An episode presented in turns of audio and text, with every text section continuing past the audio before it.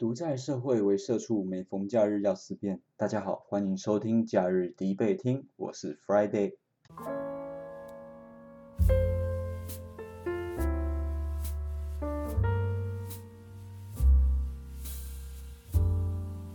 现在时间是二零二一年的十二月三日，这个礼拜的工作量真的是爆干的多，导致我一直都处于一个昏沉、疲累。无法得到充足休息的一个身体状态，但除了工作之外，脑袋中也是经常在想一些别的事情啦，所以依然是会有一些可以拿来 debate 的主题。那么就直接切入今天的主题吧。主题是高富帅在婚姻市场上真的比较有利吗？我想很多人听到这个主题可能会直觉说：“哎干，你在讲什么废话？这不是理所当然的吗？”你如果长得高，或者是你超级有钱，又或者是你帅得跟金城武一样，那不管在什么地方都一定是有人爱的嘛。我们常常可以看到啊，帅哥配着正妹，那也可以看到一些社会黑暗，像是有钱的中老年人配上一个超级年轻的大奶妹，或者是一些小模，或举例来说，很高的某个普通的男生。但他旁边总是会有一个小鸟依人的妹子，那这类的画面其实很容易的就可以在我们的脑海中浮现。不过有时候事情不一定如我们想象的那么简单，我们的大脑常常会去合理化一些既定的印象，很多的事不见得是对的。那我们应该要去追求的是一件事情的事实或真相，参考更多的数据，或者是用更有逻辑的方式去思考事情。而这也就是所谓的批判性思考。其实现在常常就可以看到有些人呢，他们会被媒体转发的文章，或者是网络一些内容，呃，内容农场的这些资讯所带着走，甚至是会协助去传播这些错误的资讯。不过说这些话题稍微有点扯远了，回到今天的主题吧。高富帅在婚姻市场上真的是比较有利的吗？首先啊，得先讲一个比较传统的印象。原则上啊，只要是人，基本上都会喜欢美的事物啊。所以说，通常来讲，帅哥或美女啊，我们对他们的爱好，可能是一种生物的本能。再来是说，如果今天一个人的财务状况是比较富有的，那通常就会代表你有比较好的生活品质。而比较好的生活品质或居住品质呢，就会代表说你的后代也会有更好的发展、更好的教育，还有生长环境。不过，如果是身高的部分呢，其实因为我是男生啊，所以我个人没有办法呃那么的理解。或许对女生而言，长得高的男生就是会有一种安全感吧。所以在我们的第一印象里面啊，高富帅总是讨人喜欢的。不过今天这个讨论题目有一个重点，就是婚姻市场。有些女性搞不好她们是喜欢帅哥，但是仅仅是作为男朋友而已。她最后真正要结婚的时候，她选择的对象搞不好会是有钱的老男人，又或者是说，有些女性她们会喜欢高个子的男生来交往，但其实最后结婚的对象。也并没有那么的高，所以今天这样子的命题有一个重点，就是正方啊，必须要证明高富帅是在婚姻的市场里面是真的有利的，但反方反而不需要去证明说高富帅在婚姻市场上是不利的。反方的论点可以只要讲，哎，高富帅不见得是必要元素，或者是不见得是有利，它可能只是一个普通的因素而已。那这样子，反方就可以占有一个比较优势的利基点。高富帅的主题，呃，我们顺序反过来讲好了。我们先从帅开始讲。关于帅这方面啊，外形的部分，正方呃，也就是认为高富帅有利的这一方啊，第一个资料可以看到哈，那因为不是叶配啊，所以我这边就讲这是某个交友 APP。他在统计寻求伴侣的时候会考虑的几个重点项目，第一名呢最重要的就是外形，那其次的第二名反而是像友善，第三名的话就会是兴趣啊，再来就是什么幽默好聊天呐、年龄啊、等等的因素。总之，外形就是最重要的。其实我在看这个结果的时候啊，我还是觉得说玩交友软体啊，还有一点假掰哦，什么幽默体贴，嗯，填问卷的人真的是有在在意这件事情吗？不过至少他们都很老实的说啦，外表很重要哦。但这样子的数据是有意义的吗？其实并没有到非常的有意义，因为交友软体上面的统计顶多只是一份问卷。它可能只能代表部分的人们的喜好，而且啊，搞不好交友软体上面的人啊，他们就只是想要约个跑步而已嘛，大家来跑个步，并没有真的想要结婚的意思，所以就不会纳入婚姻市场。那想要约跑步的话，哎，理所当然找个帅气一点的一起来跑，当然就是很重要的事情喽。所以外形就会是他们的最先考量。所以这里要告诉大家的是啊，虽然看起来帅气的人。真的比较有吸引力，但是从帅气推导到最后会进入婚姻市场，中间还有一个连结，我们必须要去推论。只要缺乏这个连结呢，那我们就没有办法说这是有效的论证。接着我们来讨论一下关于富的这个方面，在财富的方面呢，富的人在婚姻市场中到底是不是比较有利呢？这里啊，我用正方的角度，也就是有利。那去搜寻了几篇相关的报道，那我这里随便引述一个，是来自于苹果日报上面的报道。内文大致上就是叙述说，哎，某个婚友社里面的婚友社长啊，他手边自然就会有很多客户的统计资料，就是男孩们跟女孩们他们求偶会希望是什么样的对象。那他发现说，对于一般的男生来讲啊，男生通常会认为。女生只要是普通的职员啊，或者是教职，或者是一般公司行号行政人员就 OK 了。但女生的要求就不一定了。女生在婚友社会选填的一些条件啊，目标通常都是公司的老板，或者是医生、会计师、律师这类师字辈为主要的选择对象。那再退而求其次的话，可能某些宅宅工程师，虽然他们非常的宅，可是呃。也还蛮有钱的，所以也勉为其难的是选项之一。像这样的新闻啊，在搜寻的时候，我看到非常非常的多篇啊，所以基本上这应该是一个普遍的现象。当然，昆纽社的统计内容也会包含了一些像是幽默、阳光、健身啊这些特质，不过那就不是我们今天讨论的范畴喽。但我刚刚讲过，光看新闻其实不代表什么，因为现在媒体很泛滥，很多。讯息不见得是正确的，所以在这边正方还要再提出一个更强悍的论述。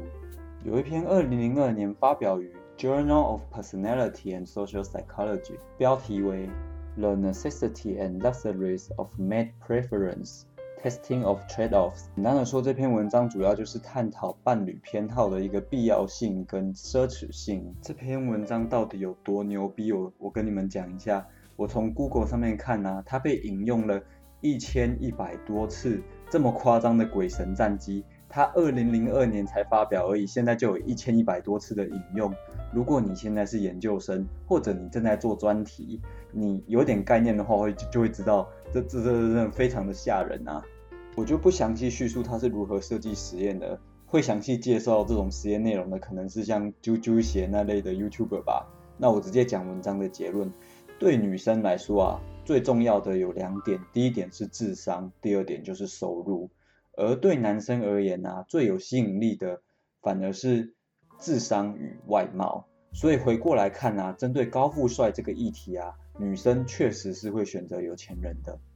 面对这样子可怕的资料啊，反方呃，也就是认为高富帅可能没那么重要这一方，就会说啊，诶，刚刚提到了。有吸引力又不代表真的会结婚，对吧？你中间有一道推论，你必须要去推导，你要去论证，你才可以让整条逻辑串起来。只不过很可惜的，正方啊，在这边可以引述书籍《只有资本主义的世界》里面曾经就有描述到美国。Current Population Survey 的一个资料，那这个资料里面就比较了1970年到2017年之间男性与女性在结婚的收入上面的偏好。这份资料非常凶猛，凶猛就在于呢，它的数据都是真的有结婚的数据。那结果显示，我直接讲结论，就是1970年代的女生啊，她们其实对男性的收入是没有明显的偏好了。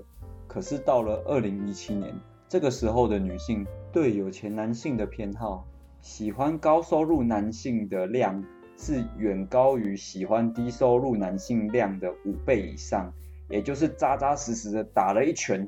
你今天如果你干爆有钱，你在婚姻市场你就是可以横着走。